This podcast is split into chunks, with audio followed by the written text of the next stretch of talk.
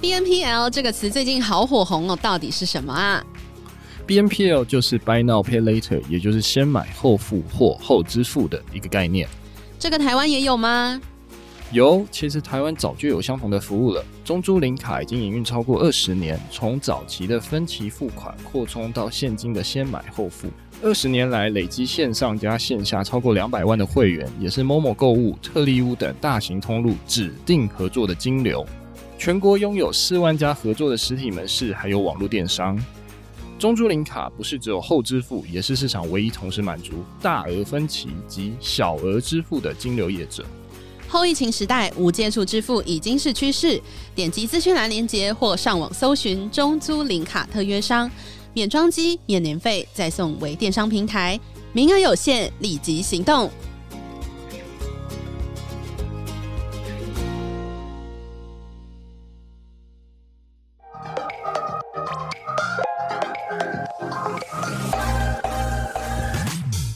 了解经营电商的美感吗？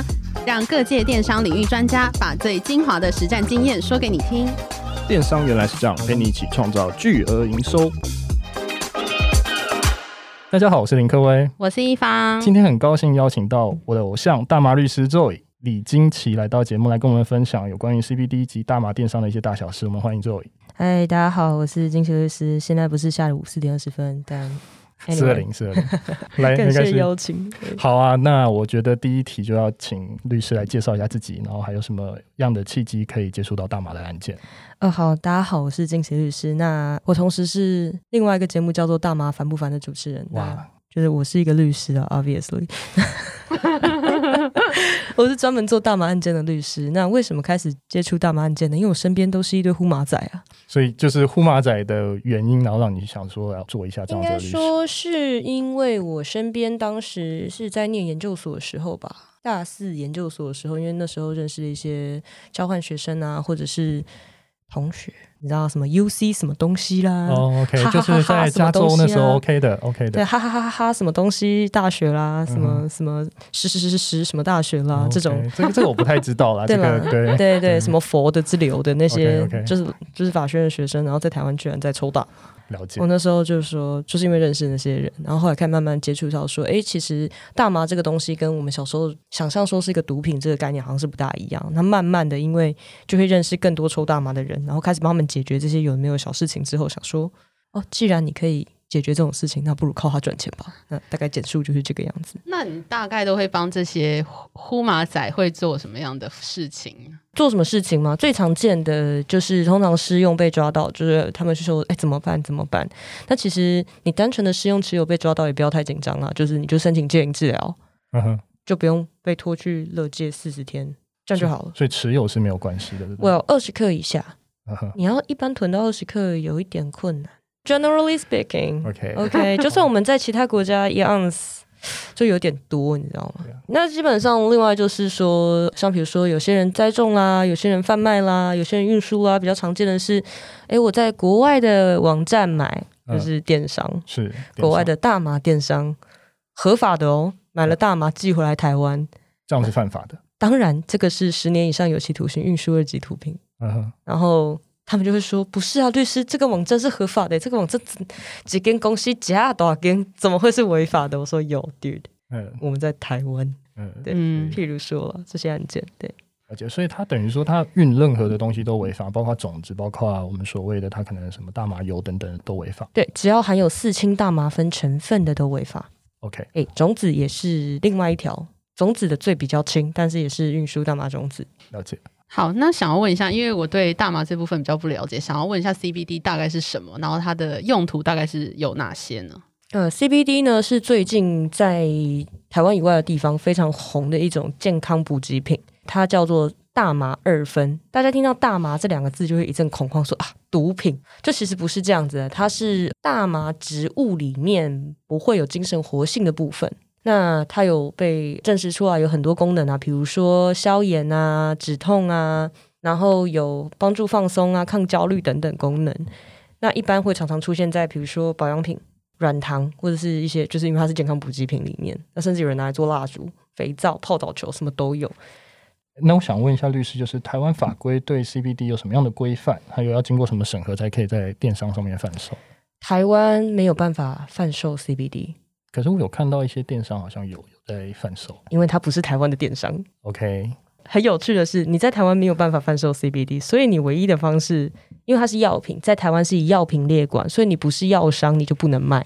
但是因为它在其他国家是健康食品，甚至连健康食品都不是，它就是像褪黑激素这种东西。Uh-huh. 譬如说啊。那你在台湾，你不可能拿到药证啊。这个东西是，比如说软糖，软糖不会有药证的，啊嗯，对，所以在台湾基本上是没有办法卖。那因为这个是一个模糊地带嘛，你这样讲不能讲模糊地带。你可以合法的持有，你可以合法的从国外订购回来，你可以合法的从国外就是随着交通工具带回来台湾，那都没有问题。那你要用，你要吃，随便你。但是你不能卖。但我一直很好奇，就是你刚才讲的 CBD 是可以的，那为什么 THC 是不是不是也是从国外买回来嘛？为什么就会有有问题？啊，因为 THC 是毒品，CBD 台湾是毒品，对，它是二级毒品，它跟安非他命一样是二级毒品。那 CBD 不是毒品 at all，它就是它有一个规范嘛，就是所有的大麻制品，它里面的 THC 就是四氢大麻酚的含量不可以超过十 ppm。包含什么呢？媒体小铺的那个有没有大麻籽油那个护手霜？它里面因为它是大麻做的，嗯，所以它里面的四氢大麻酚也不能超过十 ppm，那不可能会超过，所以没关系这样子。所以应该说了，CBD 在台湾唯一的存活的空间就是电商。哎，那台湾有哪些管道可以购买到 CBD？电商平台，类似什么样的电商？呃，比如说有一些国外的 CBD 厂商，因为他们发现台湾这个市场。而且等于说，你只有外国的公司有办法卖，你台湾公司是没办法卖的，因为你只能从国外卖回来。所以那些外国要开发台湾市场的人，或者是有一些是在美国的台湾人，或者甚至他们是美国人，可是有台湾的背景，可能是 ABC，对，像这种，那他们就会想说，哎啊，好像可以呢。所以他们就会做一些电商的平台，自己的网站自己卖进来。那也有一些是比如说欧洲的厂商啊，然后发现说，哎，这个亚洲市场很大，他就做一个繁体中文的界面，反正你就自己订。嗯，那就是帮你运过来嘛。对，没错。可是呢，就是如果民众要购买 CBD 产品的话，要记得上卫福部的网站申请个人自用进口许可，不然你可能在海关那一关的话，你就会被挡掉。OK，所以进来的时候，它还是会有被抽查的风险。没错。然后另外一个风险就是说，你要确保说，因为国外的 CBD 产品里面的四氢大麻酚容许标准是零点三 percent 或是零点二 percent，甚至有些国家会到一 percent。台湾是十 ppm，是零点零零一 percent，自己算三百倍。所以说，在台湾的厂商，他们就是完全无法。那他们有方法，就是他们直接就是找国外的厂商，然后去跟他们合作，然后贩卖，然后从台湾出口，这样吗？没办法从台湾直接发货，哦，所以你只能比如说你找一个美，因为台湾也不能制造啊。嗯，所以我现在有看过有一些，除了是直接，比如说有一个网，应该算是最早，他们是在美国的，反正我不确定，应该有台湾护照啊。嗯，两个美国人在戏谷的美国人，就是弄一个网站专门卖 CBD 到台湾来。当然有卖到其他的中文，就是语系国家，中文语系国家，但是台湾应该是他们的主要市场。那就很简单，他们就是去找一些美国市面上的商品，然后就上架。然后你比如说我在台湾，我想订购的话，我就下单，然后就会寄过来。那或者是说你有你是台湾人，你想要开发自己的品牌也可以，你就去找。那边有些也有一些台湾人会看到这个市场，因为他们说这是美国人吃的口味，我们不喜欢。那他就去找美国的厂商定做 CBD，因为很多 OEM，美国其实有非常大的 OEM，像就是这类产品的 OEM 厂商，那他就做好在美国上架，然后直接从美国发货到台湾来。嗯哼，不只是美国，所以等于说类似这样的电商，它是可以只要在国外去设立这样的电商，它就是可以在贩售的一个动作。没错。因为现在进口没有办法做 B to B，你只能做 B to C。什么意思？为什么没有办法做 B to B？因为台湾的 business，台湾的没有一间公司可以卖，没有，所以所以也没必要买。就是他没有办法卖，所以他也不用买，因为就是因为他进不来的人来买就好。没错，因为他进不来，他也没有办法在台湾贩售，他也没有办法用自用以外的名义进口。嗯，当然，我们医疗方面使用，如果说是医院的处方，那是另外一个，就是药品进口，那是药品。我们今天不谈那个比较少见的药品，我们是常见我们我刚刚讲的那什么，我甚至看过 CBD 的焦糖海盐抹酱，对，吃的吃的吃的，嗯，它就是食物，就是这种东西。这个东西你不可能医生跟你说，你今天吃两汤匙的就是 CBD 花生酱，不可能有这种东西，所以所以不会有。对，所以拉回来讲说，电商为什么这个电商的经营模式很有趣，就是。反而是外国人可以赚，台湾人要赚到你还要再被外国人剥一层皮。对，真的，这就是 CBD 在台湾有趣的地方。好，诶，那律师，我想问一下，就是你知道大麻在国外的使用状况大概是怎么样吗？大麻在国外的使用状况，我没有办法代表所有国家了。那以我比较最近一次出的去的国家就是美国嘛。那我那时候是去加州，其实我觉得还蛮常见的啦，大概跟大家喝酒或抽烟差不多，甚至我发现。在加州抽烟的人比抽大麻的人少，是哦，对我遇到的啦，我遇到的就是有可能是因为同温层的关系，嗯、他们通常说，哎、欸，我不抽烟，然后说，那他说，哦，你这根大麻里面有混烟草，你我不要抽。譬如说，了解，对，大概这种使用情况，可是他们非常严格的规定说，二十一岁以下的人不可以抽大麻。你如果卖大麻给二十一岁，或是你把大麻给二十一岁以下的未成年人的话，你会是犯罪的行为。那为什么台湾这部分是没有合法化的呢？台湾大麻呢，就是最近法务部才向大麻宣战，嗯、就是应该说是我们，他们就说，就是那个法务部长说大麻永远不可能合法，就是因为说我们台湾的反毒教育啦，长期以来就是把大麻跟其他毒品混在一起。那我觉得是民众的恐惧吧，还有就是对于大麻理解的不够，因为我们的反毒教育就会告诉你，你今天抽大麻，明天就会海洛因。譬如说，他们就说这叫做 gateway drug，就是入门毒品理论。但是入门毒品理论已经被废弃很久了。但是我们现在的司法系统还是相信这个东西，然后我们的法务部也是相信这个说法。所以在台湾，在政府的这种反对之下，还是有点困难。不过最近有一些关于大麻的专利的研究，大麻制品、大麻素的专利研究，在台湾其实越来越多人在研究这个东西，所以也未必未来说不定有合法的希望。是这样觉得有曙光就对了。我是觉得十年内啦，好，嗯，那其他团体大概现在目前努力的方向会是什么？我觉得是我比较常听到的是医疗大麻要先合法，嗯嗯，因为大麻的医疗用途其实非常多，它可以取代很多鸦片类的止痛药，那或是安眠药，因为台湾实在是安眠药滥用的非常严重，嗯、所以像比如说很多人说为什么要上电商买那个 CBD，说啊你就这么麻烦，他就说不行，因为睡不着。就真的睡不着，吃安眠药会起来梦游，或是妈妈更年期买这个给妈妈吃，妈妈就不会对你咆哮，比较放松，就对。对。那想问一下，就是大麻电商在国外发展的情况如何？可以以美国来举例哦。美国大麻的电商，我觉得做的非常的棒。嗯，大家有用过 Uber E 或熊猫吗？有啊。有。但大概就是这个状况。这就是等于说，我要 order 一个类似什么样的东西，它就会送到。没错，就是你就打开 App。然后就是它会告诉你说，哎，这个是什么 flavor 啊？你想要什么效果啊？你想要用完是想要去 party 呢，还是你想要 relax 呢？然后它会告诉里面啊，THC 的含量是多少，CBD 的含量是多少，那它的风味又是怎么样？就点点点点点。然后比如说他会说，哎，你要八分之一盎司，三点五克，还是你要多少这样子？他就会送过来。所以他等于说是专人专送到你家，对，去做这样的事情。没错。那甚至他之前我还看过一个很厉害的，就是 plugin，它是就有点像 Twenty Three and Me，就是你去拿一个基因检测的东西，就是你对它吐口水，然后把它寄回那个公司，他帮你检验你的 DNA 排序，然后告诉你说，哦，你什么状态适合什么大麻，也太厉害了吧！然后就配合那个网站，就是你现在依你的基因型，你现在想睡觉，他就会推荐你说你可以买这个、这个跟这个。所以其实国外的大麻产业是一个还蛮完整的一个生态了耶。是啊，但是他们可以再做更进一步的突破，就是永远有新的东西。像我十月就要去美国看大麻展，就是在看两年后他们的，就是我上一次去是两年前嘛，那想要看说这两年其实已经成长了非常多了。对，除了刚举例的这些呃运送啊，或者是。能够克制化 flavor 之外，还有什么是国外大麻这个电商上面比较新的突破吗？其实它不算是客制化 flavor，因为它是一种植物嘛。大麻就是它是农产品。嗯嗯嗯。那比如说，因为我们吃，比如说白米饭好了，像比如说什么益泉香米，它是芋头味；然后什么蓬莱米是什么口感，再来米是什么口感，什么几号是什么口感。它就是每一种不同的品种就有不同的 terpene，就有不同的风味这样子。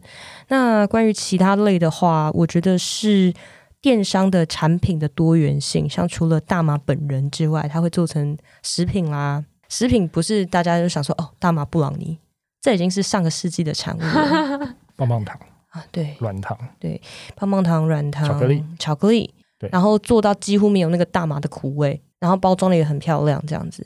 产品的多元性，我们还看过那个 THC 的老干妈辣酱，不，不是老干妈出的，它就是混进去的，是不是？它把它做成像老干妈的样子，那是他们的品牌。它就是你一看就说这根本就老干妈，然后不是，它是就是 Rebob 老干妈这个牌子这样子，然后自己做辣酱，还有呃，比如说那个甜辣酱做成调味料，然后或者是做成披萨，嗯、就是已经产业已经变成这个这种地步了，对。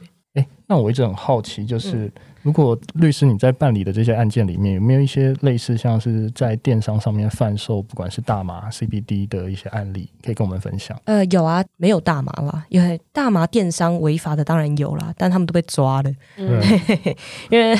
这个我们就不讨论，太直接了，是不是？就不是在台湾卖大麻，你你一定被抓走啊！对，而且你在网络上卖，马上就被抓啦。